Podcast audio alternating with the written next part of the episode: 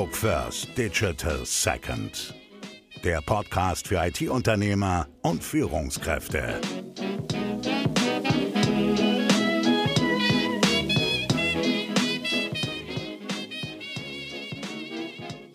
Einige Unternehmer wollen ihr Unternehmen übergeben. Andere wollen zukünftig eines übernehmen oder haben aktuell eine Übernahme hinter sich gebracht. Und im heutigen Podcast habe ich mir einen hochspannenden Interviewpartner äh, mit eingeladen, der genau diesen Weg gegangen ist. Stefan Ehrlich von der SQL. Hallo Stefan. Hi Johannes. Ich grüße dich. Äh, Stefan, wo kommst du her? Was ist dein Background? Ähm, was macht ihr bei der SQL? Ja, also ganz kurz zu meiner Person. Äh, ich komme aus der Region. Man wird es wahrscheinlich am Dialekt auch noch hören. Ähm, aus Meißen, da wo das bekannte Porzellan herkommt. Ja. Dort habe ich das Licht der Welt erblickt. Ähm, geboren wurde ich bereits als Techie. Okay. Äh, ich habe mit 14 Jahren angefangen äh, zu programmieren, damals den Mikrorechnerbausatz der DDR, Mhm. Z1013, wer das vielleicht noch kennt. Äh, in den anderen Bundesländern hieß das Z80, das Gerät. Ähm, war wahrscheinlich ziemlich analog. Ähm, früher, davor, die Experimente mit Lötkolben, Leiterplatten und Transistoren und dem ganzen Zeug. Die Programmierung hat mich dann aber mehr gefesselt und deswegen führte mich dann der Weg nach dem Abitur unweigerlich zum Studium der technischen Informatik. Ich hatte das Glück, das mit der IBM gemeinsam zu machen, äh, wo sehr viel auch in die Ausbildung reingeflossen ist, äh, wo ich dann auch eine Zeit lang noch verbracht habe, bevor ich dann bei der T-Systems-Tochter Multimedia Solutions in Dresden eingestiegen bin, auch als Entwickler. Ähm, dort fand ich später aber mal dann die Themen Führung und Management interessanter und bin in die Richtung abgebogen.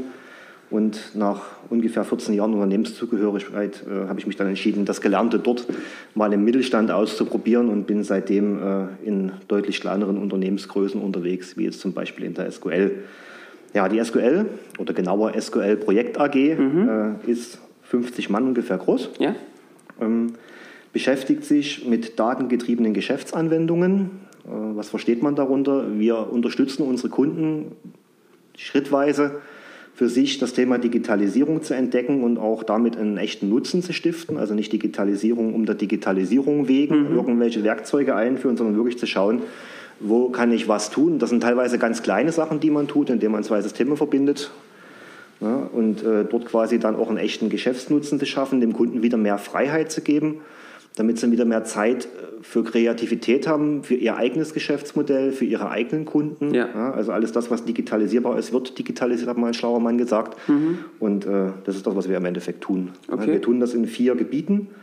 Ähm, Das ist das Thema Datenverfügbarkeit und Performance. Das ist das klassische Datenbankgeschäft, Ja. äh, wo wir uns ähm, eher jetzt in einem Servicemodell befinden. Also das Ziel ist, dass sich auch eine On-Premise-Datenbank anfühlt wie eine Cloud-Datenbank. Also ich muss mich als Kunde darum nicht mehr kümmern, Ja. dass die Daten da performant rein und rausgehen und dass das Ding irgendwann auch mal ausfallen könnte. Das wird auch verhindert. Ähm, Die Verwertung der Daten über klassische Reporting-Ansätze. Also BI ist ein Thema, das gibt es schon ziemlich lange. Ähm, Dort sind wir zunehmend im Prognosebereich unterwegs, wo wir mit Machine Learning-Anwendungen Ja. arbeiten, Absatzprognosen machen, etc.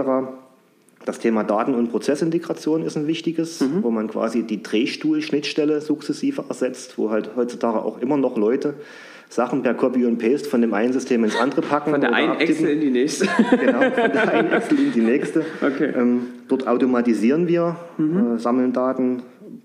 Process Mining ist ein wichtiges Thema. ja. Und wenn es mal keine Standardanwendung gibt, äh, dann werden wir das natürlich auch im Rahmen einer Individualentwicklung unterstützen auf Basis von .NET oder Java.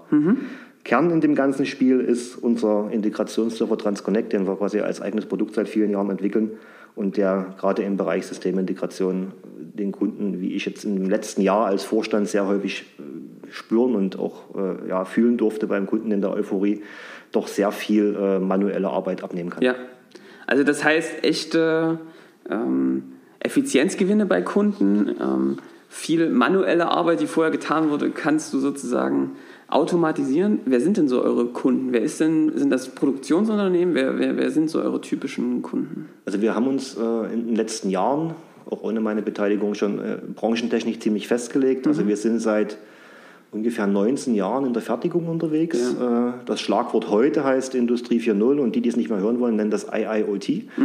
Ähm, Dort äh, ist bereits vor 19 Jahren äh, der erste TransConnect installiert worden und tut das, was heute halt manche Startups auch tun.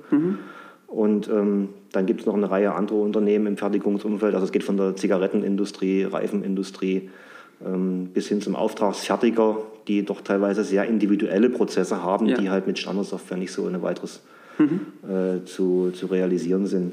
Wir sind in der Branche im Gesundheitswesen unterwegs. Mhm. Äh, dort pflegen wir zum Beispiel mit dem Transconnect die digitale Patientenakte. Ja, das heißt, sobald Thema. der Patient mhm. eincheckt, wird die Akte angelegt und dann steht da perspektivisch drin, äh, was er gegessen hat, welche Narkose, äh, die Röntgenbilder etc.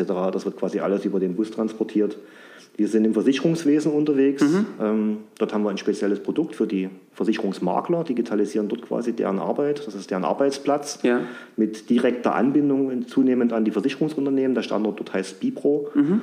Ähm, ist quasi auch äh, die Reduktion von Papier und so ein Versicherungsmakler verbringt auch locker 70 Prozent seiner Zeit mit Papierkrieg statt mit seinen Kunden und das ist natürlich äh, definitiv ja auch wenn man manchmal äh, über diesen Berufsstand äh, denken mag was man will es gibt viele beratungsintensive Produkte in mhm. dem Umfeld und die App, die mir sagt, äh, du musst die und die Versicherung abschließen, äh, meint es auch nicht immer ehrlich mit uns. Mhm. Ja, genau.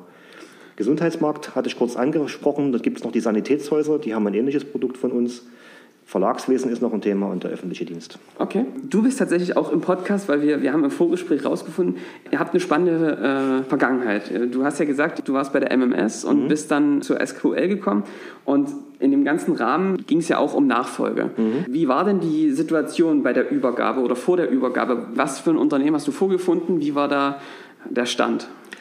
Also vorgefunden habe ich ein Unternehmen, was gut geführt war, mhm. 25 Jahre lang. Ja. ja was profitabel war, mhm. was jetzt keinen echten Sanierungsbedarf hat, mhm. Ähm, was ja, in der IT-Branche etabliert war, auch in der Region hier bekannt ist. Also der Gründer, der Jürgen Bittner, äh, ist schon jemand, den fast jeder in Dresden irgendwie kennt mhm. oder schon mal gehört hat. Ähm, auf der anderen Seite hat der Herr Bittner auch schon seit längerem versucht, äh, das Thema Nachfolge in, der, in dem Unternehmen zu regeln. Mhm. Und äh, das hat halt ein paar Mal nicht geklappt. Ja. So, und dementsprechend vorsichtig äh, gingen die Kollegen natürlich dann auch in meiner Person quasi an das Thema ran. Ja. Ähm, ich hatte das Glück, äh, der Herr Gärtner, der Jens Gärtner, der da drin ist, äh, seit 2012. Dein schon, Kollege sozusagen, mein Vorstandskollege jetzt, ja, genau, okay. ähm, der ist schon seit 2012 Mitvorstand mhm. mit, dem, mit, dem, mit dem Herrn Bittner gewesen. Und äh, den kannte ich auch von früher schon. Das mhm. heißt, wir wussten von vornherein, dass wir zwei persönlich hervorragend miteinander arbeiten können und uns ergänzen können, auch einfach, weil er eher den Finanz-Background hat und nicht eher den Technik-Background. Mhm. Äh, ist auch schon relativ klar, wie die Geschäftsverteilung momentan aussieht. Mhm. und ähm, der war dort schon, wie gesagt, seit, seit mehreren Jahren erfolgreich tätig. Ich bin dann dazugekommen ähm, und äh, ja, ich sag mal, natürlich gibt es einen Haufen Sachen in einem Unternehmen, die äh, über die Zeit halt historisch wachsen, die so sind, wie sie sind. Ja, das ist natürlich auch klar. Das sind Arbeitsweisen, das sind Prozesse, das sind die Skills der Mitarbeiter, die sich immer irgendwo an, an, an Kundenbedarfen entwickelt haben. Das ist das Portfolio. Ja. Und dort hat man in einem, gerade so in, in dem Mittelstand, in der, in der Mitarbeiteranzahl sehr häufig die Situation, dass das Portfolio sehr, sehr breit ist. Also ja. es ist sehr, sehr breit gefächert was es unterm Strich vertrieblich wieder schwieriger macht. Und das ist auch die Situation in der SQL, mhm. ähm, wo man halt auch mit einem Bestandskunden mal in ein neues Thema einsteigt, in eine neue Technologie einsteigt, und wenn man keine Referenzen hat, weil einfach die Beziehung Mensch dort gestimmt hat mhm. und man hat gemeinsam neue Sachen gelernt äh, und dann konnte das Unternehmen dort wieder Geschäft machen. Ähm, das ist jetzt mal was anderes, als wenn ich klassisch über eine Ausschreibung Referenzen angeben muss. Ja. Ja, das führt aber halt auch zu einer äh, sehr breiten Detaillierung im Portfolio. Mhm. Man hat Kundenbeziehungen, das sind auch wieder Beziehungen zwischen Menschen. Ja. Da kann man nie einfach sagen, da ist jetzt der ehrlich, der macht das jetzt. Ja. Ähm, ich bin da mal weg. Mhm. So einfach ist das dann auch nicht. Das stimmt. Ja, und man hat natürlich auch äh, kultivierte Konflikte in jedem Unternehmen, mhm. die einfach da sind, die man findet und die man am Anfang überhaupt nie einsortieren kann. Ja. Wo man sagt, wo kommt denn das jetzt her? Warum funktioniert denn das nie? Und dann stellt man fest, da gibt es Konflikte zwischen Menschen und die sind 15 Jahre alt. Ja. ja. Und auch dort muss man natürlich aufpassen, äh, wie man damit umgeht. Mhm. Ja.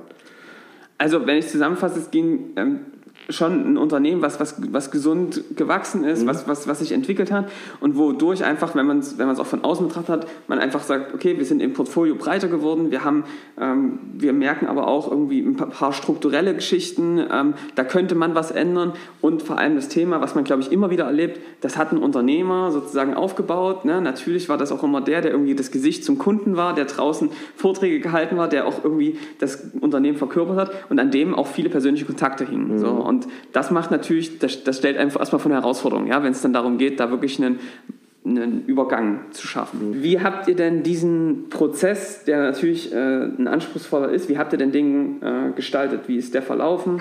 Welche Hürden und Herausforderungen gab es denn da vielleicht? Also ich glaube, prinzipiell ist dieser Prozess relativ einfach beschrieben und lief beim, beim Jens mit einer sehr hohen Wahrscheinlichkeit genauso ab wie bei mir. Es mhm. geht im Endeffekt mit dem Ankommen los, mhm. ja, dass man erstmal irgendwo sich findet, auch mit den Menschen im Unternehmen findet. Äh, dann kommt die Einarbeitung fachlich. Ich hatte das Glück, zum Beispiel den Transconnect vorher schon zu kennen, aber so tief, wie ich ihn jetzt kenne, natürlich auch nicht. Ähm, man baut sukzessive Vertrauen auf, indem man bestimmte Sachen auch einfach miteinander tut. Vertrauensschuss ist natürlich, Vertrauensvorschuss ist natürlich immer super.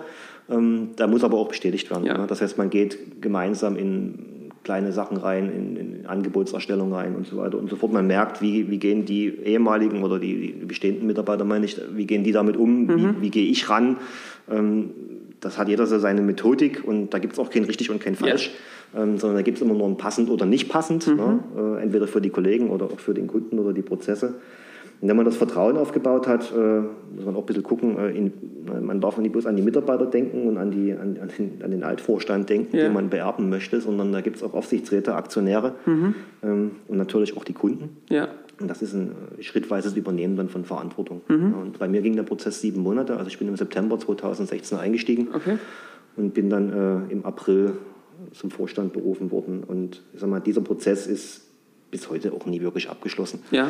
ja weil da gibt es immer noch viele Sachen äh, im Unternehmen, die kennt man nicht. Ich lerne auch jeden Tag immer noch bestimmte Sachen dazu, wo ich sage, oh, hier müssen wir eine Regelung treffen äh, für mhm. ein bestimmtes Thema. Hatten wir heute erst wieder, da geht es um die Beschreibung dessen, was in einem Wartungsvertrag bei uns drin ist. Und mhm. da gibt es halt Kunden, die haben, wie ich heute gelernt habe, das Dokument nie erhalten. Mhm. Ja, und es waren die Kollegen bei mir und sagen, wir müssen das regeln. Und dann wollte ich das regeln. Ja. Und dann kommt der Produktverantwortliche und sagt, das braucht ihr nie regeln, das ist geregelt. Es ist mhm. nur nicht ausgeliefert worden. Mhm. Und das sind dann so kleine, so kleine Fallstricke, äh, wo man merkt, vorsichtig, nicht zu schnell sein. Ja. ja. Und jetzt nach über einem Jahr immer noch mal sagen, okay, das könnte auch der und der wissen, da ist vielleicht gar kein Handlungsbedarf, sondern da ist einfach nur ein Informationsloch entstanden über die Vergangenheit. Und das sind Sachen, da muss man weiter sensibel sein. Also das sind natürlich Herausforderungen, die man hat, wenn man sozusagen in ein neues Unternehmen kommt. Ja, was wie überblickst du? Das sind die große Herausforderung ist natürlich als Unternehmer, als Vorstand, dass du eigentlich ein ganz gutes Bild von allem haben musst. Ja, wie mhm. es alles grob funktioniert. Natürlich nicht bis ins letzte Detail. Mhm. Äh, wie ist denn das mit der ganzen Geschichte auch so die, die Akzeptanz der Mitarbeiter? Also da kommt jetzt sozusagen eine neue mhm. Führungskraft, ein neuer Unternehmer mhm. dazu, äh, der da jetzt nicht jahrelang mitgewachsen ist. Wie hat sich das dargestellt bei euch? Wie seid ihr damit umgegangen? Also ich glaube, es gab schon teilweise Ängste, mhm. die wir aber in großen Teilen wahrscheinlich gar nicht mitbekommen haben. Es würde mich einfach wundern, wenn es die nicht gegeben ja. hat. Da kommt schon wieder einer. Ne? Auch wenn ja. da eine gewisse Skepsis geherrscht hat auf der anderen ja. Seite. Da ist halt wieder einer. Ähm, wie lange bleibt denn der jetzt? Mhm. Weil, wie mhm. gesagt, es ist halt auch schon ein bisschen schief gegangen vorher. Ja. Ähm, und natürlich gab es das ein oder andere kleine Machtspielchen, mhm. wo halt man auch geguckt hat oder wo man gemerkt hat, dass Mitarbeiter dann auch ihre Positionen neu gesucht haben, ja. äh, die sie dann verteidigt haben. Aber das war eigentlich eher im, im ganz kleinen Maße. Also mhm. ich, ich habe da nicht echte Widerstände gespürt, sondern es ist wirklich eher eine gewisse Euphorie gewesen, mhm. weil, und das muss man mit aller Anerkennung und auch ehrlich sagen, wenn man jetzt vielleicht so über, über sechs Jahre versucht, einen Nachfolger zu finden, dann geht man bestimmte Baustellen auch nicht mehr an. Ja. Ja, und die Mitarbeiter sehen aber, dass es Baustellen sind. Und dann kommt jetzt ein neuer und dann sagen die Mitarbeiter natürlich auf der einen Seite, oh, jetzt geht es endlich an die Baustellen. Ja. Man selber als Neuvorstand sagt natürlich, ich werde jetzt nie nach 100 Tagen hier alles umgestülpt haben, ja. weil was richtig und falsch ist, kann man eh nicht definieren, sondern mhm. es gibt halt nur passend und unpassend. Und ja. das, das Unternehmen läuft ja. Und natürlich erwarten die Mitarbeiter dann nach den üblichen 100 Tagen dann aber auch eine klare Ansage. Ja. ja und dieses Spannungsfeld ist, glaube ich, das, das, das, das Große gewesen, in dem dann auch ich persönlich drin war. Ähm, die meisten Mitarbeiter haben sich gefreut, dass jemand da war. Man mhm. hat sich kennengelernt, man hat sich auch verstehen gelernt.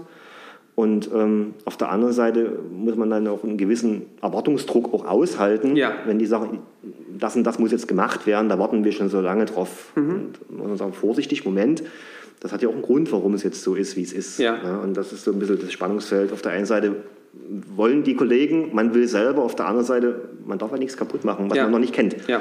ja. Und, aber die Baustellen seid ihr dann angegangen? Ich, ich habe das Gefühl, und das, das, was man auch so von, was man hört sozusagen über, über eure Arbeit, ist, dass ihr es mit Elan angegangen seid und auch mit einer gewissen Dynamik und, und mit einem Voranschreiten und mit gewissem Mut, den es da natürlich auch braucht. Äh, wie seid ihr die Baustellen angegangen, die da so bestanden haben?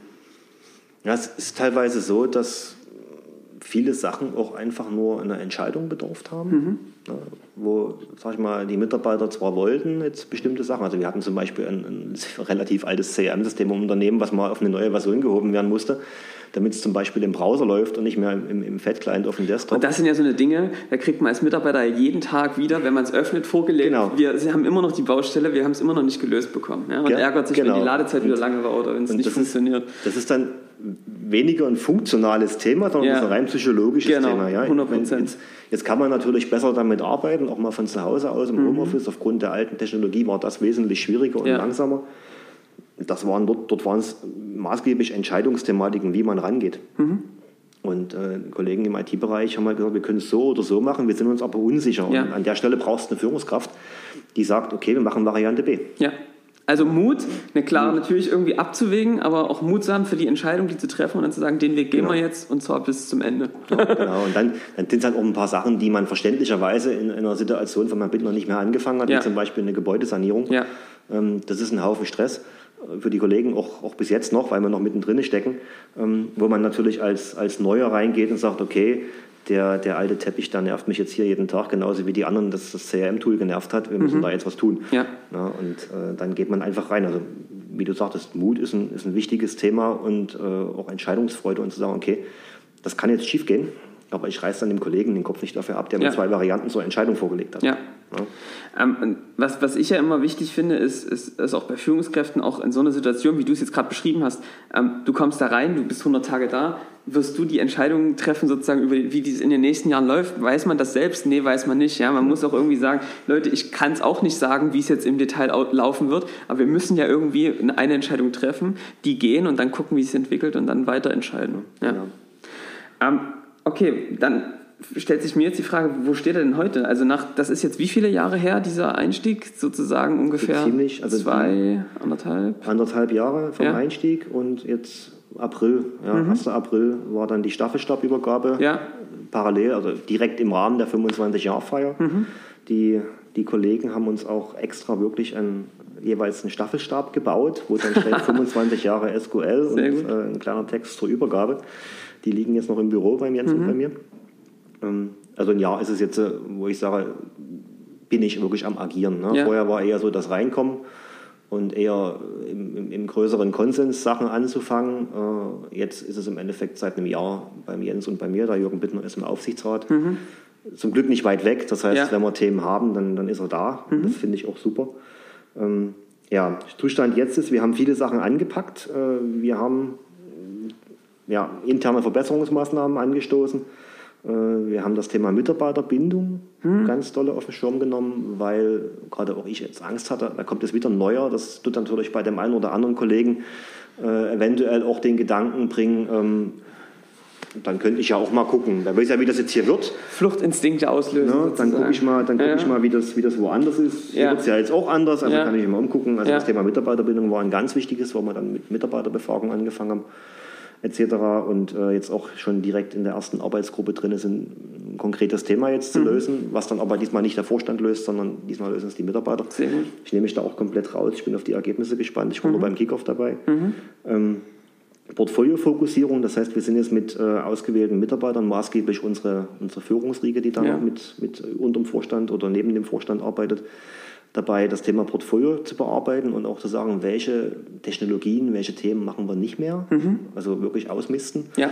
Ähm, wo wir sagen, da haben wir anderthalb Leute, die das können und wir haben das schon mal gemacht, aber für eine Neukundenakquise reicht das gar nicht aus. Ja. ja. Und äh, auch dort wird der Fokus ganz stark in Richtung Produkt gehen. Mhm. Ja, und das ist natürlich eine Transformation für die Firma, die momentan noch 70 Prozent Projektgeschäft ja. macht. Ja. Das ist eine Transformation, die muss man sehr behutsam machen und die muss man auch gut planen. Wieso geht ihr den Weg in Richtung Produktentwicklung?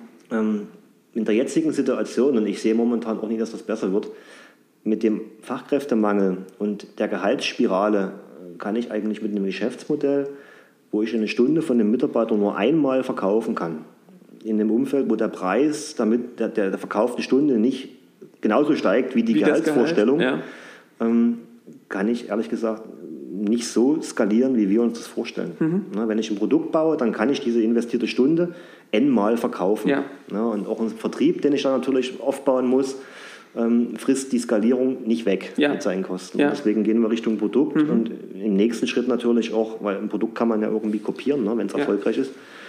Im nächsten Schritt ist die Idee dann schon, dass wir auch in gemanagte Services gehen. Ja. Und da gibt es auch schon ganz konkrete Sachen, die wir jetzt mit Kunden pilotieren, um dann quasi dann auch wirklich nie so ohne weiteres austauschen. Also ihr baut jetzt auch ganz bewusst alternative Geschäftsmodelle, ja. Bereiche aus, um einfach das von, vom reinen Individualentwicklung sozusagen wegzukommen hin genau. zum Produktgeschäft. Okay. Also alles das, was kopierbar ist. Was, ja. noch, was noch ein wichtiger Punkt ist, der zu erwähnen ist, ähm, das ist die, die, die Agilisierung der Arbeitsweise im Unternehmen. Mhm. Das machen wir jetzt nie so mit Schulungen oder sowas, sondern einfach indem wir Sachen, die wir angehen, in Zukunft agil angehen, mhm. mit entsprechenden Workshop-Methodiken und auch das Digitalisierung das Thema bei uns. Ne? Also ja. ist immer schön, beim Kunden zu digitalisieren, dann spricht ja. der Schuster immer von seinem Leisten. Genau. Ähm, und am Ende macht man selber die Sachen nicht. Und äh, da gibt es bei uns auch im Unternehmen selber viele, viele Baustellen. Also das betrifft wahrscheinlich gerade so diese, das kennen wir so aus der Arbeit mit unseren Kunden, gerade so diese Support-Prozesse, ja, also mhm. äh, genau. Reisekosten, ne? genau. wie mache ich genau. die Buchung von meinen Zeiten und so weiter, ja, dass man das mal irgendwie vereinfacht beschleunigt, äh, dass das einfach die Arbeit genau. nicht so hinderlich macht. Eingangsrechnung, Ausgangsrechnung, so, genau, solche genau. Thematiken. Ja. Okay, sehr schön. Äh, und wie geht ihr die, die Themen, höre ich so ein bisschen raus, finde ich spannend, ähm, sozusagen nicht so sehr wahrscheinlich top-down schon angestoßen, ja, dass man sagt, wir haben irgendwie zusammen rausgefunden, wo so die Bereiche sind, wo wir was machen müssen, aber dann ganz bewusst auch die Mitarbeiter mit einzubeziehen in diese Themen, um da Lösungen zu arbeiten. Was ist da euer Kalkül? Ich kriege eine neue Arbeitsweise im Unternehmen natürlich wesentlich besser deployed oder ausgerollt, wenn die nicht von mir kommt, sondern wenn die Kollegen die erfunden haben, die hinterher damit auch arbeiten müssen. Ja. Man muss den Leuten bloß die Möglichkeit geben, neben dem Effizienzdruck in dem alten Prozess mal die Gedanken dahin zu lenken, wie es vielleicht besser wäre. Mhm. Ja, und diese, diese, diese Genehmigung in Anführungszeichen muss man teilweise offiziell aussprechen und sagen, wir nehmen uns jetzt einen halben Tag raus ja. und denken über das nach, was wir den ganzen Tag machen. Ja. Ja, und dann, dann kommt sehr viel Verbesserungs... Ja, das ist auch unsere Erfahrung, 100%. Sehr viele Verbesserungsideen. Ja.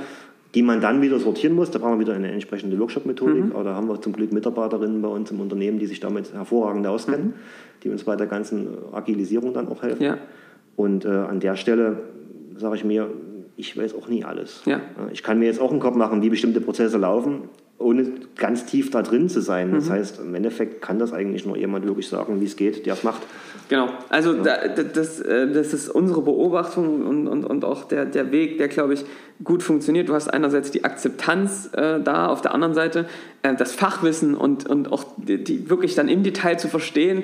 Und äh, da, da hängt es ja dann meistens, mhm. ja, wenn man es nur oberflächlich betrachtet, wirkt es manchmal trivial, aber ja, genau. im Detail wirklich zu verstehen, wie der Prozess ist, den jeden Tag zu erleben, das können einfach nur die Leute, die damit mitarbeiten. Die damit arbeiten, genau. Und die müssen dann für sich eine gute Lösung finden. Und ähm, ich sage immer, wer sozusagen einen Anteil dran hat, weil er auch daran ähm, interessiert ist, dass es besser wird, weil er jeden Tag sozusagen die Verbesserung spürt, weil er sich, mhm. weil es Zeitsparender wird, der muss daran arbeiten, ja, weil der hat ein persönliches Bedürfnis, irgendwie das voranzutreiben und der wird es am Ende auch äh, übers Ziel tragen. Und viele, ja. viele Detailsachen, die wir jetzt in, in Bearbeitung haben oder angehen, sind halt Sachen, die auch wirklich aus der Mitarbeiterbefragung gekommen sind. Super. Ja, wo man merkt, da ist ein, ein Änderungswunsch da, mhm. da ist aber auch Energie da. Ja. Und die Energie zu nutzen, oder andersrum, wenn ich die nicht nutzen würde, das wäre reichlich blöd. Ja, definitiv.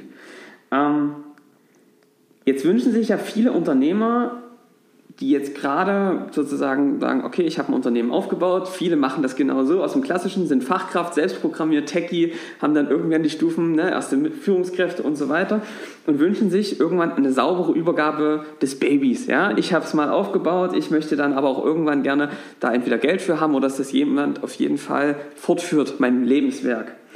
Ähm, jetzt wäre meine Frage, du hast es jetzt durchlaufen, Mhm. Welche Strukturen sollte man denn aus deiner Sicht als Unternehmer schon frühzeitig schaffen?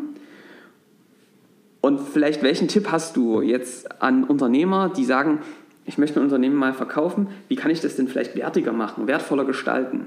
Da gibt es ja mehrere Möglichkeiten zu. Ich sehe da, ich sehe da zwei Bereiche. Ähm, und zwar einmal das Thema Kunde und das andere Thema ist Mitarbeiter. Mhm. also das war meine Sicht jetzt auf die, auf diese Fragestellung. Beim, bei, der, bei der Kundensicht ist es extrem wichtig und die Frage muss man sich immer wieder stellen. Welches Kundenproblem löse ich eigentlich ja. als Unternehmen? Und zwar so gut, dass der Kunde willig ist, mir ausreichend Geld dafür zu geben. So. Das nächste ist, ähm, wie viele Kunden habe ich bereits als Unternehmen? Das mhm. ist bei einer Unternehmenswertbetrachtung, die ja, sage ich mal, immer irgendwo auch in der Verhandlungsgeschichte ist, ne? Äh, ein ganz wichtiger Punkt. Und ähm, was für Investoren, wenn das mal eine Richtung sein sollte, wichtig ist, wie kann ich das Geschäft skalieren? Mhm. Ja, da sind wir wieder bei dem Thema Produkte. Ja, ja, genau. genau. Ähm, wenn ich auf diese drei Fragestellungen zu viele Antworten habe, dann ist der Unternehmenswert nicht so dolle. Mhm. Ja, das ist so dieses klein, klein, klein. super, eine super, äh, eine super Aussage, genau. Ja. Viele denken ja, also man, man, man, denkt ja, ja, wir machen hier irgendwie alles, wir sind da, wir können dem helfen, dem helfen, dem helfen, aber gerade das ist eigentlich das, wo ein Unternehmen dann irgendwann ersetzbar wird, ja, und genau. vergleichbar genau. vor allem. Genau, ja. also ich bin Full-Service-Dienstleister mit 50 Leuten, das genau. glaubt mir dann auch keiner. Ja. So, das ist das eine, wenn ich keine Antwort drauf habe, oder zu wenig Antworten drauf habe, ist natürlich genauso schlecht. Mhm. Ne? Ähm, hier ist der Schlüssel halt Fokussierung. Was ist meine Nische? Was kann ich besonders gut? Weil man ist heutzutage, glaube ich, in der IT in einer Welt, die ist so komplex. Das geht nur mit Spezialisten und äh, dann braucht man halt einige davon und ja. dann ist ein Unternehmen mit 50 Leuten auch ganz schnell mit einem Thema ausgelastet. Ja. Ne? Das andere ist das Thema Mitarbeiter. Ähm, die Strukturen selber machen Unternehmen ja nicht wertvoll, mhm. ne? sondern äh, das sind im Endeffekt die Mitarbeiter, äh, die in der Kundenbeziehung genau diese, diese, diese Leistung bringen, die den, ja. die den Kunden glücklich machen, dass er hinterher auch seine Rechnung bezahlt. Ähm, die Mitarbeiter müssen die entsprechende Ausbildung haben, die entsprechenden Kenntnisse. Ja, man lernt ja auch nie aus. Ähm, die Motivation ist sehr wichtig. Warum gehe ich eigentlich jeden Tag hin? Mhm. Wegen dem Kontoauszug einmal im Monat oder weil mich irgendwas Höheres bewegt, mhm. Äh, weil es mir Spaß macht. Habe ich den richtigen Job? Passt der zu mir? Und habe ich im Endeffekt wirklich äh, auch Kollegen um mich herum, mit denen ich, sag ich mal, auch wirklich einen Tag verbringen will. Ja. ja. Oder mache ich dazwischen lieber die Tür zu, weil die kann ich gerade nie leiden. Also das wäre ja nochmal ein separates Thema Auf sozusagen. wie, wie schaffst du sozusagen genau so ein, so ein Umfeld zu schaffen? Welche Werte musst du da irgendwie gemeinsam mhm. äh, etablieren? Wie schaffst du so ein Warum? Da vielleicht, da treffen wir uns einfach zur nächsten Folge nochmal. Gerne. Gerne. äh, was würdest du denn sagen, hm, Gibt es denn, also ich habe immer ein Thema. Wenn, ich, wenn, wir in, wenn wir mit Unternehmern sprechen und in Unternehmen sind, dann merken wir ganz oft, gerade so Unternehmen, die in so, zwischen so einer Größe sind, so 35, dann geht es auch in Richtung 50 Mitarbeiter, dass der Unternehmer immer noch eine ganz zentrale Rolle spielt im Unternehmen. Mhm. Ja? Dass er ganz oft Schlüsselperson für die verschiedenen Prozesse ist. Mhm. Das, da rede ich über sowas wie Rechnungsfreigaben, mhm. große Angebote unterschreiben, die Key-Accounts doch noch selbst machen. Mhm. Ähm, Vorträge und so weiter vorne rumtanzen. Ähm, viele stehen ja dann vor der Herausforderung, dass wenn der Unternehmer dann weg ist, genau. ja, da auf einmal ein Riesenloch entsteht. Mhm. Und das Loch muss ja gefüllt sein. Und wen man dann ja eigentlich braucht, ist ja so ein Multitalent, dass das alles vorher kann, in der gleichen Qualität und am besten sofort. Äh, dahingehend nochmal die Frage, äh, muss man da Strukturen auch schaffen, um als Unternehmer sich da ersetzbarer zu machen? Wie ist denn da deine Sicht darauf? Also mein Grundprinzip dort heißt Verantwortung. Na, also kann ich, kann ich oder habe ich, hab ich Kollegen im Unternehmen, die Verantwortung tragen wollen und können. Na, und ich kann auch das Thema Rechnungsfreigabe je nach Grenze vielleicht anders handeln. Ich ja. kann das über Bereiche verteilen, damit jeder seines, was er auch versteht, freigibt. Mhm. Angebote genauso. Ich meine, ab einer gewissen Größe würde auch ich immer noch sagen, das mache ich dann. Ja. Das will ich vorher gelesen haben. Ja. Ähm, aber das, das, das, das, Thema dort ist Verantwortung und habe ich wirklich Leute im Unternehmen, die das, die das machen können. Mhm. Auch dort bin ich wieder an dem Punkt, das ist nie so ein strukturelles Thema, sondern die Verantwortlichkeiten müssen klar sein. Ja. Ja, und wenn die klar sind und auch bekannt sind, und da hat, glaube ich, jedes Unternehmen seine Baustellen, ähm, dann funktioniert das auch. Weil wenn ich weiß, mit wem ich ein Problem lösen muss, dann, dann kriege ich das wesentlich schneller gelöst, als wenn ich in einem Prozess klassischer Taylorismus von, ja. von A1 bis B7 arbeite. Genau. Und den Rest macht dann jemand anders. Aber ja. was der macht, weiß ich nicht. Also ja. was da für mich das Schlüsselwort ist End-to-End-Verantwortung. Mhm. Ja, dass, also dass es jemanden gibt, der sozusagen vom, genau. vom Anfangsinput bis hinten was rauskommt, verantwortlich ist und das Ergebnis äh, trägt und auch die Konsequenzen dadurch. Und wenn ich, wenn ich natürlich, wenn ich, wenn ich Effizienz brauche, dann brauche ich Strukturen und Abläufe. Ja. Ne, das Thema will ich jetzt nicht wegdiskutieren, auch ja. wenn das vielleicht teilweise ja. so klingt. Ähm, das, was dort wichtig ist, und deswegen beschäftigen wir uns auch gerade mit agilen Arbeitsweisen, mhm. ist, dass sich ja genau diese Strukturen und Abläufe heutzutage wesentlich schneller ändern müssen, als das früher der Fall gewesen genau. ist. Und sag mal, es muss irgendwo in der DNA des Unternehmens verankert sein, Abläufe und Strukturen ändern zu können. Und die nie als Betonskulptur irgendwo hinzunehmen. Exakt sondern da mal mit dem Pickel ranzugehen und den Arm abzubaggern, wenn mhm. es sein muss. Mhm. Ja. Also und das ist natürlich eine, eine, totale Herausforderung, deswegen finde ich das Thema so spannend. Eine Bank, die von außen drauf guckt oder ein Investor, der fragt, ja, zeigt doch mal, was ihr habt, ne? zeigt doch mal mhm. eure Prozesse, die ihr habt. Und sagt, ich können, wir können nichts zeigen, wir ändern das ständig. Ja? Und da, das ist spannend. Da brauchst du sozusagen auch eine neue Sichtweise, weil tatsächlich glaube ich auch ein Unternehmen, das da erfolgreich ist, hat genau diese Kompetenz in, oder die Mitarbeiter haben diese Kompetenz sich angeeignet. Das ist eine riesen Aufgabe, sowas kontinuierlich weiterzuentwickeln, so ein System. Aber da kann ich, da kann ich aus Erfahrung sagen, dass, also wir reden ja gerade mit Banken, auch weil wir ja neben der, der reinen Vorstandsnachfolge ja auch die, die Anteilsnachfolge machen da ja. jetzt nicht. Reden wir gerade mit Banken, mhm. die sehr, sehr unterschiedlich äh, Fragen stellen, wenn sie quasi unser Konzept sehen. Ja. ja. also die Klassiker sind natürlich immer Umsatzmultiple, wie teuer ist die Firma? Genau. Was ist euer Verkaufspreis, den ihr ausgehandelt habt mit den Aktionären? Passt das zusammen? Ja. ja also teilweise echt ohne wirklich inhaltlich einzusteigen, mhm. was schwierig ist, sage ich mal, für ja. eine Bank im IT-Markt. Ne? Das muss man ja fairerweise zugestehen. Ähm, es gibt aber auch Kollegen da am anderen Ende des Tisches, die gehen ganz tief rein und fragen, wer hat denn hier welche Verantwortung, was machen denn die Mitarbeiter in dem und dem Fall und was würde denn passieren, wie würden sie reagieren, wenn bestimmte Sachen passieren. Ne? Also die gucken dann schon so ein bisschen auf die Resilienz auch von diesem Unternehmen, weil ja. wenn ich dort eine zehnjährige Finanzierung reintue, dann will ich ja auch, dass das Unternehmen sag ich mal, von der DNA her so gestrickt ist, dass nach fünf Jahren nicht irgendein Wind irgendwas umpusten kann. Genau. Ja, ja, ja äh, sehr, sehr spannend. Ähm, jetzt stellt sich mir die Frage, ähm, du hast jetzt sozusagen wahrscheinlich in dieser Phase ein paar Lernerfahrungen äh, mitgenommen. Äh, was würdest du denn bei der nächsten Übernahme anders machen? Was würdest du rückblickend auch anders machen? Äh, und welchen Tipp hast du an Menschen, die in Zukunft ein Unternehmen übernehmen werden, was, was, wär so dein, was wären so deine zwei, drei Tipps, die du da hättest? Ich glaube, ich muss die Erwartungshaltung da jetzt ein bisschen dämpfen. Also, also der eine Punkt ist, ich habe vor der SQL schon mal so einen Prozess gemacht in, mhm. anderen, in einem anderen Unternehmen. Das hat nicht funktioniert. Ja. Na, aus, aus verschiedenen Gründen.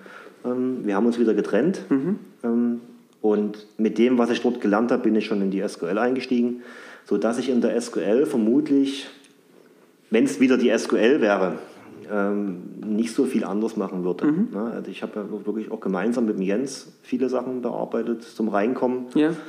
Ähm, was ich mitgeben kann und möchte, ist, es ist immer verdammt spezifisch.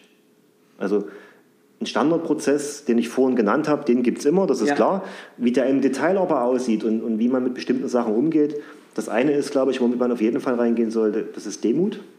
Da 100 Prozent. Da hat ein Unternehmer ja. was geschaffen ja. über viele, viele Jahre. Und auch wenn das keine 25 Jahre sind, Hochachtung. Ja.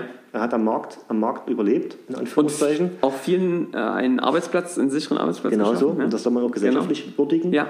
Ähm, also mit dem Demut ranzugehen und auch ähm, mal, den, den persönlichen Übereifner, wo man sagt, die Sachen hätte ich jetzt anders gelöst.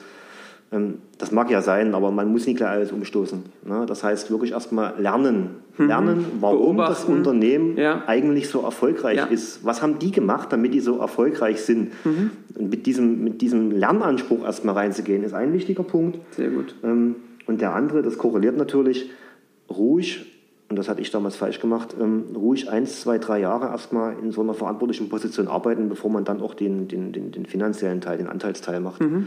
Weil viele Sachen merkt man erst nach eins, zwei Jahren. Also es kommen wieder bei uns immer noch Sachen hoch.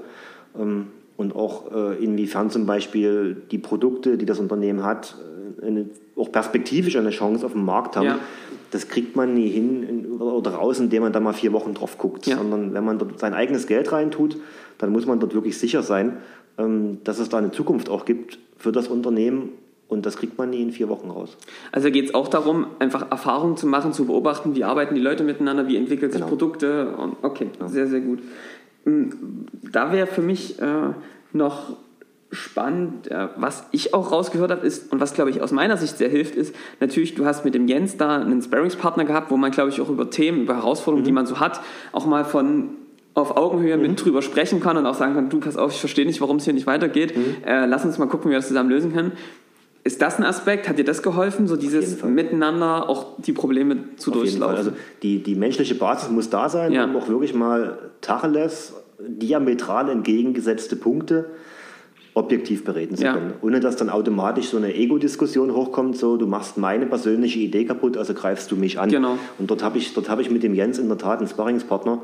Ähm, wir können das beide, und da haben wir wirklich, wirklich Glück mhm. in der menschlichen Konstellation, wir können das beide völlig egofrei diskutieren. Super. Ja, und das ist natürlich ein wichtiger Punkt. Es ist auch ein glücklicher Umstand, dass wir zu zweit sind, mhm. ähm, dass ich ihn quasi im Nachbarbüro sitzen habe, wenn wir beide da sind. Ähm, wenn man alleine ist in so einer Situation, dann kann ich nur dringend empfehlen, man sollte sich jemanden suchen, ja. wo der auch immer sitzt und ob man dafür jetzt Geld bezahlen muss oder ob man genügend Leute im Netzwerk hat, um sich regelmäßig auszutauschen, weil der eine Kopf ist halt bloß ein Kopf. Ja. Ja, und die, eine, die eigene Meinung ist nicht immer das Allumfassende. Und wenn man da jemanden hat, der einen da ab und zu mal wieder runterholt mhm. oder zurechtdrückt oder einfach mal den Kopf in eine andere Richtung dreht, dann guck mal da, ja. dann hilft das. Ja, okay. Hm, vielleicht äh noch eine letzte Frage zu der Nachfolge. Jetzt bist du ja selbst sozusagen mhm. äh, in dieser Rolle des Unternehmers. Jetzt ein bisschen die, die Kesselfrage oder vielleicht auch die ganz bewusst. Wir haben jetzt viel über, Name, über Übernahme gesprochen. Wie bereitest du dich denn auf die Übernahme vor? Also ist das jetzt schon Thema? Äh, denkt er schon in diese Richtung? Oder wie, wie siehst du das Thema? Also wär, die Frage ist fair. Ja. ja. okay.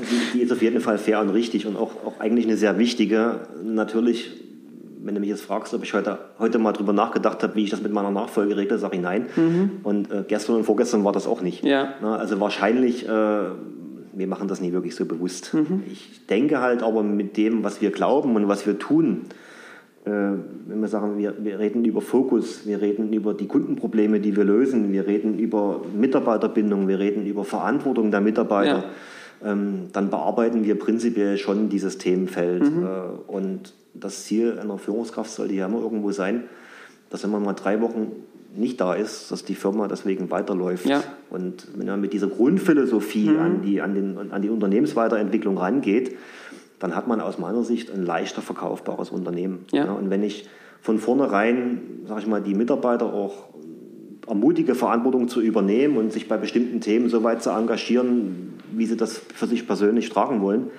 dann habe ich vielleicht auch Glück, dass ein Nachfolger aus dem Unternehmen kommt. Mhm. Also wir, wir bieten momentan auch demnächst Stock Options an mhm. für die Mitarbeiter, sodass jemand sich eh auch tiefer reinhängen kann, ja. wenn er das möchte. Und unsere Hoffnung ist schon, dass wir auf diese Art und Weise perspektivisch auch Leute haben, die sagen, ich will das mittragen, das mhm. Unternehmen. Also, wenn ich das zusammenfassen kann, sind eigentlich die Dinge, ihr sagt, äh, wir konzentrieren uns mal darauf, welchen essentiellen Engpass oder welches mhm. Problem lösen wir als Unternehmen bei unseren Kunden. Ja? Genau. Wer sind unsere Kunden? Mhm. Nicht alle Menschen, nicht alle Unternehmen, sondern welche Gruppe wollen wir genau ansprechen und auch dann in dauerhafte Interaktion mhm. zu treten. Ich glaube, das ist ganz wichtig, mhm. dass man nicht nur einmal da ist im Jahr zum Feedbackgespräch ja, und genau. den nächsten Servicevertrag zu verkaufen, sondern genau sich dauerhaft auszutauschen und dann ganz bewusst das Investment zeitlich, aber auch natürlich äh, von der persönlichen Fokus in die Entwicklung der Mitarbeiter, ähm, natürlich auch die Strukturen zu schaffen. Ja? Du hast gesagt, wir müssen irgendwie unsere internen Prozesse mhm. digitalisieren, dass wir schneller werden, aber vor allem diese Menschen dahin zu befähigen, dass sie selbst denken können, ne? dass, sie, dass, sie, dass sie einen Freiraum haben, auch über ihre Arbeitsweise nachzudenken, äh, finde ich total sinnvoll. Und ich denke, das ist ja so unser Prinzip. Wir glauben ja sehr an die lernende Wissensorganisation mhm. in Zukunft als die Organisationsform, die ganz, ganz essentiell wird in unserer Wirtschaft. Unterstreiche ich. Und äh, ich denke in die Richtung, da haben wir ja, glaube ich, auch eine gemeinsame mhm. Vergangenheit im Wissensmanagement. Genau. Ähm, und ich glaube, in die Richtung ähm, geht es dann auch, ja, dass man Unternehmen wertiger macht, indem man so eine Wissensprozesse ganz bewusst immer wieder anstößt, wie können wir besser zusammenarbeiten. Mhm. Also höchst spannend. So, und äh, jetzt haben wir noch immer ein Part, der sozusagen schon hier langsam zur Tradition wird, ist, neben dem, wie ihr da euer Unternehmen weiterentwickelt, äh, finde ich total, finden wir es total spannend, nochmal zu fragen, du als Unternehmer selbst, wie schaffst du das eigentlich, deinen Alltag zu managen? Also ihr auf, auf dich als Unternehmer, wir kennen das selbst und wir kennen das von ganz vielen unserer ähm, Teilnehmer hier im Podcast und unserer Kunden. Ähm, auf die prasseln jeden Tag tausend Informationen ein. Äh, man ist trotzdem der, wo geschaltet und gewaltet wird. Äh, wie schaffst du das? Welche Tools und Tricks und Routinen hast du vielleicht da, um dich da zu managen? Also es gibt eine Totschlaglösung. Das heißt einfach der, der 16-Stunden-Tag. Mhm. Ja, so, jetzt habe ich Familie äh, und das wäre nicht fair. Ja. Würde mir persönlich auch dann auf Dauer keinen Spaß machen. Das heißt, man muss irgendwie gucken, dass man ein gewisses Zeitkontingent am Tag dem Unternehmen widmet, aber auch persönliche Zeit halt anderen Leuten zur Verfügung stellt, beziehungsweise auch für sich persönlich nutzt. Mhm. Das ist das Modell von diesem dreibeinigen Stuhl, an das ich persönlich auch glaube. Ja. Ähm, sonst gibt das Ding ja irgendwann mal um. Genau. Ja, so. Ähm, und dann hat man natürlich das Problem, dass äh, am Ende des Tages immer mehr Arbeit da ist, als, als Arbeitstag da ist. Mhm. Ja, man muss natürlich anfangen zu sortieren und zu priorisieren. Und mein ganz persönliches Problem ist, ich habe immer ein schlechtes Gewissen, wenn ich Vertrieb mache und Managementaufgaben liegen bleiben, mhm. von denen andere Leute wieder abhängen, weil sie da eine Entscheidung brauchen, weil sie da eine Zuarbeit ja. brauchen, weil wenn ich die Angebotsanfrage nie weitergebe, dann kann sich auch niemand drum kümmern. Mhm. Ja? Und wenn ich, wenn ich Management mache, dann habe ich ein schlechtes Gewissen, weil eigentlich muss ich Vertrieb machen, ja. weil das ist das Wichtigste. Ja. So. Und äh, dort habe ich für mich persönlich äh, verschiedenste Sachen ausprobiert, Getting Things Done, Methodiken etc. Mhm. Und es ist, glaube ich, immer irgendwie ein Stück was hängen geblieben äh, für die persönliche Arbeit. Ich habe mir dann so momentan so ein Arbeitsset, Toolset äh, bereitgelegt, mit dem ich gerade arbeite ich probiere gerade persönliches Timeboxing aus, um mhm. aus diesem schlechten Gewissen rauszukommen. Das heißt, ich habe vormittags Vertrieb, Nachmittag Management. Ja. So. Das heißt, ich brauche mir gegenüber kein schlechtes Gewissen haben. Das variiert natürlich, weil wenn ich zwei Tage beim Kunden bin, dann fällt das Management erstmal hinten runter. Das hole ich dann nach. Aber mhm. ich gucke so in der Woche irgendwie das Gleichgewicht zu behalten. Und wenn ich irgendwann mal sage, das ist jetzt ein Drittel, zwei Drittel aus bestimmten Situationen, dann passe ich das halt an. Ja. Also dieses Timeboxing ist ein Thema, probiere ich gerade. Ähm, wie, wie, wie stark machst du das? Also ich, ich, ich, ich könnte es dir gleich zeigen. Bei mir ist es tatsächlich so, ich habe hab ausgedruckt, äh, ein, in Klarsichtfolie ein, mhm. immer eine Arbeitswoche in halbe Stunden unterteilt. Mhm. Und ich pinsel mir echt, ich setze mich am Anfang des Tages, wenn ich viel so To-Dos mhm. habe, die runtergearbeitet werden müssen, hin und teile mir das alles in halbe Stunden mhm. ein mhm. und schreibe es dann runter mit Puffer und so weiter, mhm. weil man dann, ich nenne das immer das Denken vom Handeln trennen. Ja? Mhm. Du denkst, durchdenkst dir das erst, handelst dann ab. Wie machst du das Timeboxing? Wie setzt du es für dich um? Also ich habe äh, natürlich auch eine To-Do-Liste, mhm. äh, so eine Anwendung auf dem, auf dem Mac natürlich, äh, weil ich konsequent papierlos versuche zu leben. Sehr gut. Ähm, und äh, ich habe in dieser To-Do-Liste maßgeblich, äh, also ich habe zwei, zwei Listen. Und das eine ist die Vertriebsliste und mhm. das andere ist die Managementliste. Ja. So, und in diesen Listen sind dann natürlich die Aufgaben wieder entsprechend mit Priorisierung. Ähm, ich bin, ich habe es versucht, was du gerade sagtest, ja. mit, diesem, mit diesem Runterbrechen auf den Kalender. Mhm. Damit habe ich aufgehört, mhm. weil ich mit Korrigieren nie hinterhergekommen bin. Okay. der Vorteil ist, man, man nimmt sich wahrscheinlich nicht zu viel vor. Das ist auch noch so eine Schwäche, die ich habe, ja. am Tagesende festzustellen, du hast dir wieder zu viel vorgenommen. Aber momentan fahre ich mit dem Modell ganz gut. Ich habe dann quasi einen Blogger, der ist auch im Kalender eingetragen, mhm. sodass die Kollegen den sehen können ja. und da vielleicht und nichts reinlegen. nie notwendigerweise ein großes Meeting reinlegen. Ja. Genau. Und dann gehe ich halt an dem Tag durch die To-Do-Liste durch, mhm. soweit wie ich komme. Beziehungsweise gibt es auch Sachen, die ich halt gerade vertrieblich terminierst du dann halt schon mal, ich rufe sie Mittwoch wieder an. Ja. Na, die, die, stehen dann halt auch wirklich fix da drin. Und ähm, sag mal, Sachen, die die jetzt wirklich wichtig sind, die gemacht werden müssen bis zu einem gewissen Teil, die trage ich mir schon in den Kalender. Mhm. Das sind dann aber eins, zwei, drei Stunden Blogger, wo ich sage, ich muss auch fachlich wirklich was arbeiten. Ja. Ich muss jetzt ein Konzept schreiben, ich muss äh, mir überlegen, wie wir mit dem CRM-System in Zukunft unser, unser Forecasting machen wollen. Da ja. muss man sich mal einschließen. Ja. Ähm, dort ist auch Homeoffice eine sehr hilfreiche Methodik. Also du nimmst auch, das wäre jetzt dann nämlich gleich einmal in der nächsten Frage, du nimmst dich auch mal raus aus, dem, aus der Company, um einfach mal auch nicht ansprechbar zu sein. Also einfach mal weg sein. Ich habe 50 Kilometer Arbeitsweg. Mhm. Allein schon die gesparte Fahrzeit am Tag ja. ähm, in Arbeitszeit umzuwandeln, ist ein großer Vorteil. Mhm. Ja. Ansonsten nutze ich die Fahrzeit meistens, um zu telefonieren. Also ja. das ist auch so wie, wie, wo kann man welche Aufgaben wie am besten erledigen. Mhm. Ähm, ja, ansonsten halt wirklich äh, Kalender, To-Do-Liste, E-Mail. E-Mail geht halt heutzutage auch nicht weg, egal wie viele Social Tools da noch dazukommen. Die E-Mail wird es immer geben, habe ich das Gefühl. Soziale Netzwerke für die Kommunikation, auch für den Vertrieb, ist ein, ist ein wichtiges Werkzeug. Das erwähnte Homeoffice. Ähm, ja, und das, was ich, was ich halt auch, zwei Sachen. Das eine ist konsequentes Delegieren. Das passt wieder zum Verantwortungsprinzip. Also viele Sachen, die ich selber machen könnte und vielleicht sogar Spaß dran hätte, gebe ich mittlerweile konsequent ab, weil ich genau weiß, mein Tag hat auch bis 24 Stunden. Ja. Ähm, Und das andere ist äh, ein Telefonat, fünf Minuten spart ungefähr 15 E-Mails. So, das heißt, ich antworte teilweise echt nicht auf E-Mails, sondern greife zum Telefonhörer. Ja. Und wenn mir jemand eine E-Mail schreibt, die eine DIN A4-Seite lang ist, äh, habe ich echt Schwierigkeiten, mich zu motivieren, das zu lesen, sondern ich greife eigentlich sofort zum Telefonhörer und sage, was ist denn der Punkt, worum Ja. geht's? Also das ist auch so ein Thema, ja, was ist, was ist sozusagen Kommunikation, die man schnell klären könnte, dann vielleicht Mhm. eher zu sowas wie, wie äh, Slack, Chats, Mhm. äh, Telefon greifen. Was ist wirklich aufwendig, was muss irgendwie dokumentiert werden? Ist da eine Mail das richtige Medium? Mhm. Ähm, wir zum Beispiel haben bei uns die Regel, dass wir versuchen, uns möglichst intern keine Mails zu Genau. schreiben. Ja, um, Super Idee. Ähm, weil wir uns entweder sagen, okay, wenn es echt länger dauert, dann lass uns ein Meeting machen und dann lass uns irgendwie jeder aber auch konzentriert vorher reinarbeiten und dann eine halbe Stunde nehmen und das dann klären. Oder halt schnell per Slack, um irgendwie Informationen auszutauschen. Aber dieses E-Mail zu bomben, das hält irgendwie alle nur auf mit freundliche Grüße und äh, was Es gibt auch die immer. verrücktesten Ideen. Internes E-Mail-Porto, Ja, was dann genau. am Monatsende vom Gehalt abgezogen Ja. wird. Schon treffen sich die Leute in der Kaffeeküche und reden da miteinander. Genau, genau. Äh, klasse. Eine Frage hätte ich noch. Du hast über Delegieren gesprochen. Was, was, was, was ich häufig erlebe, ist äh, folgendes: Man delegiert und weil man früher immer noch eine gute Fachkraft war ähm, und auch das und dass die Mitarbeiter natürlich auch wissen, ja, du hast auch einen guten technologischen Hintergrund. Dann passiert es häufig, dass man sagt, hier, ähm, ne, die Aufgaben, das mache ich nicht, das, ne, da wäre es, glaube ich, gut, wenn ihr euch darum kümmert und sagt, ja, alles klar, es kommt was zurück, eine Frage. Und dann gibt es diesen Impuls bei Unternehmern, weil man ja früher noch eine gute Fachkraft war, dass man sagt, ja komm, ich mache das schnell. Ja? Ähm, wie machst denn du das? Wie gehst du damit um, mit dieser Rückdelegation, dass du es wieder dir selbst, dass du es wieder zurück auf den Tisch äh, bekommst? Wie, wie, wie, Also diesen, diesen Impuls kenne ich, den hat man auch am Anfang, wenn Genau. man überlegt, delegiere ich das überhaupt. Ja. Ne? Ähm, Disziplin. Also das kommt zurück, das ist normal. Mhm. Ne? Und beim fünften Mal vielleicht dann nicht mehr. Äh, Das hat einfach eine Frage, was mit, mit, mit Gewöhnung und auch mit, mit Wachsen zu tun. Ähm, das ist Disziplin. Also wenn, wenn die Rückdelegation kommt, hatte ich jetzt auch gerade einen Fall im Bereich Rechte und Rollen. Erstmal verstehen, warum kommt die. Ne? Manch, manchmal fehlen oder meistens fehlen einfach ob es Informationen, Ja. Kontextinformationen. Ähm, dann gebe ich die und dann geht es wieder los. Ja. Ne? Und das andere ist natürlich, hat man relativ schnell, als Mann ja sowieso, Ja. immer so wie eine, bei jedem Problem sofort eine Lösung im Kopf. ne? und, und die weicht halt von dem ab, was der, was der Kollege sich vielleicht überlegt. Und dort geht es einfach auch wirklich darum, naja, ich bin Unternehmer.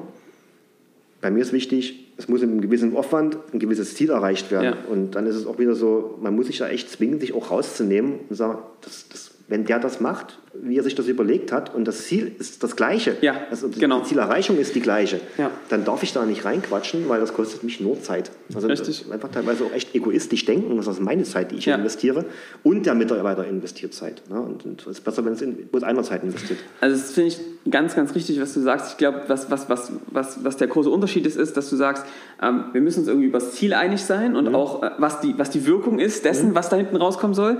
Aber der Weg ja, muss irgendwie der sein. Ne? Der darf irgendwie nicht unseren Werten und unserem, dem, was, wie wir arbeiten, irgendwie widersprechen. Aber jeder muss da irgendwie seinen Weg finden. Und was echt mir geholfen hat, und das ist wieder eine Erziehungssache, ist das Thema, dass man sagt, ähm, wir gewöhnen uns auch an, dass wir nicht mehr mit Problemen auf die anderen, auf die anderen zukommen. Also dass man Super sagt, äh, du pass auf, hier, das funktioniert schon wieder alles nicht, was machen wir denn da jetzt? Ne? Da frage ich jetzt immer, ja, ich weiß es auch nicht, was machen wir denn da jetzt?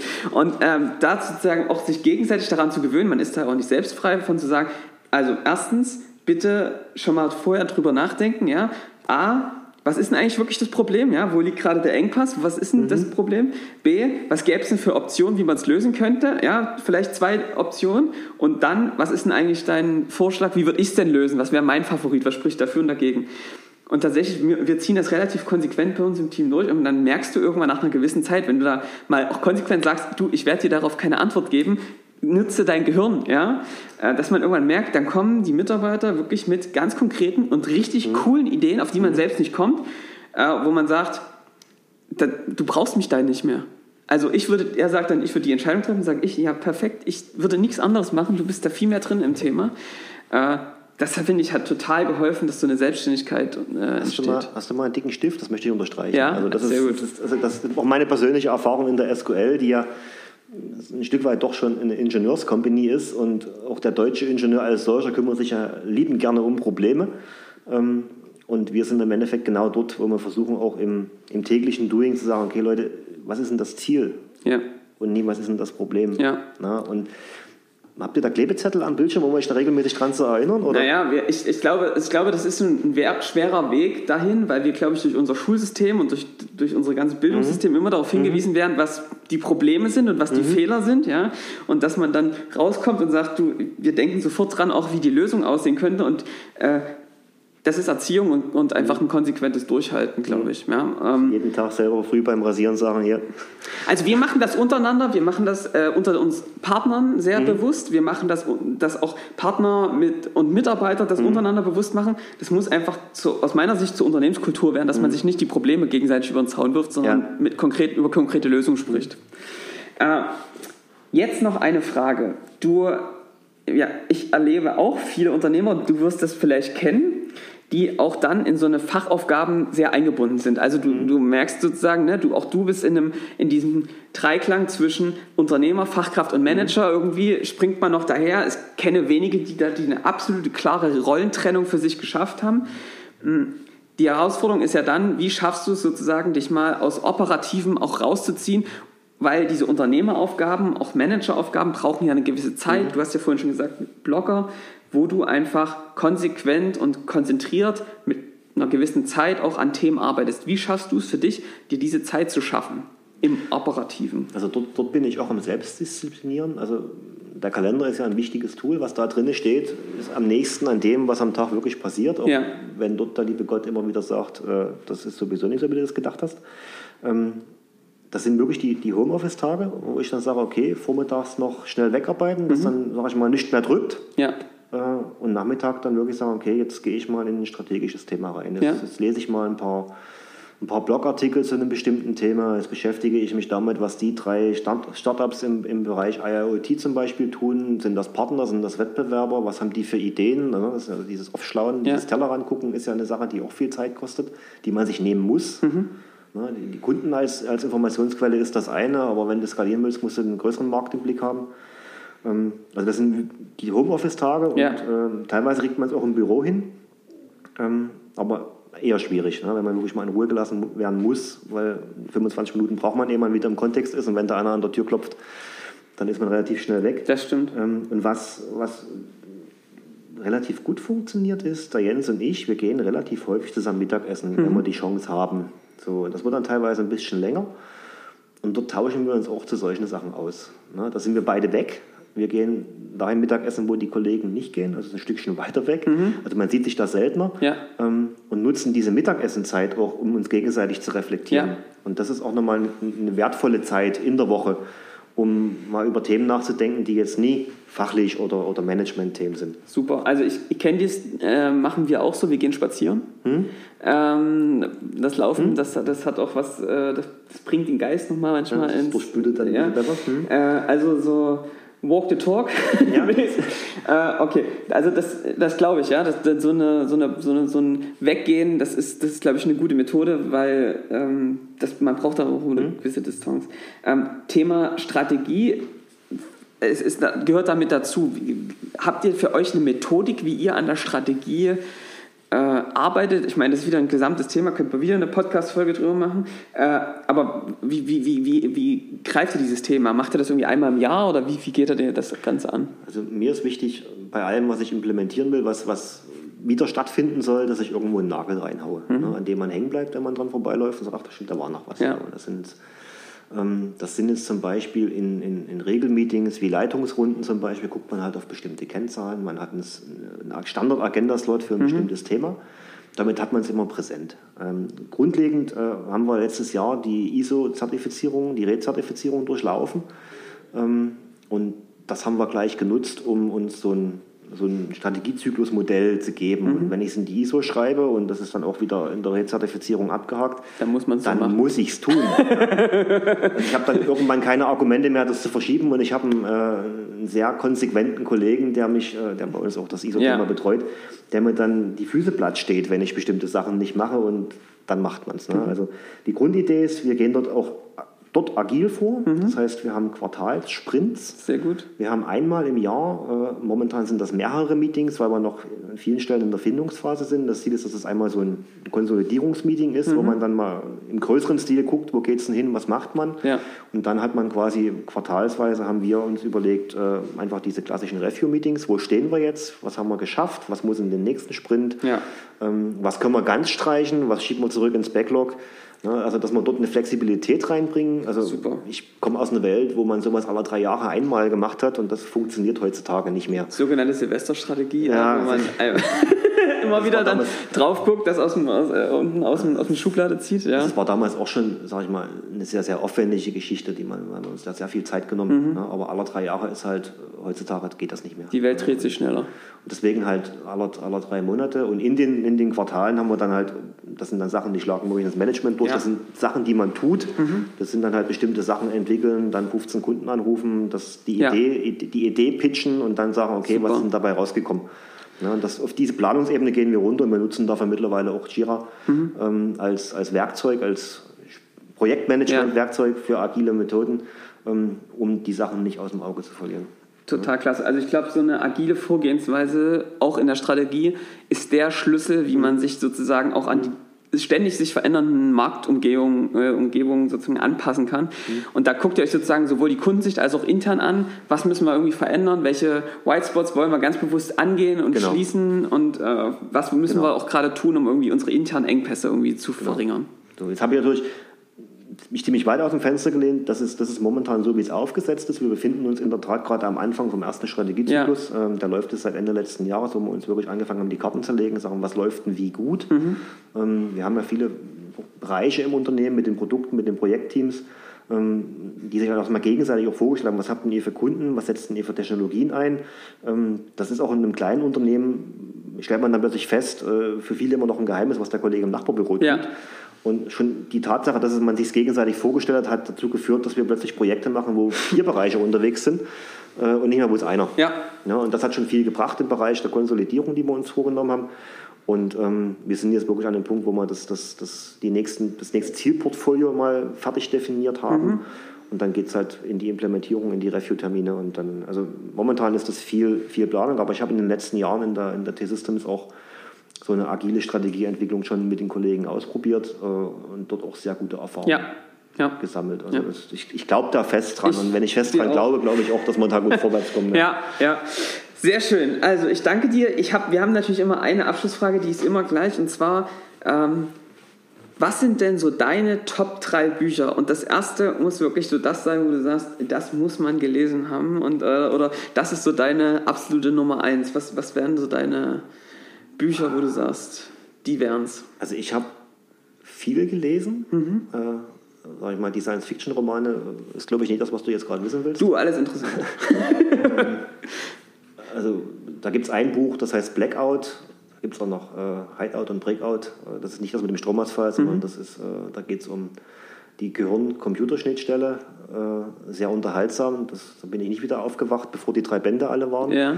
Ähm, aber wenn es darum geht, welches Buch man gelesen haben muss und auch mit dem Blick auf die Zielgruppe von dem Podcast Mhm. hier, da gibt es für mich eigentlich bloß eins. Wie gesagt, ich habe viele gelesen.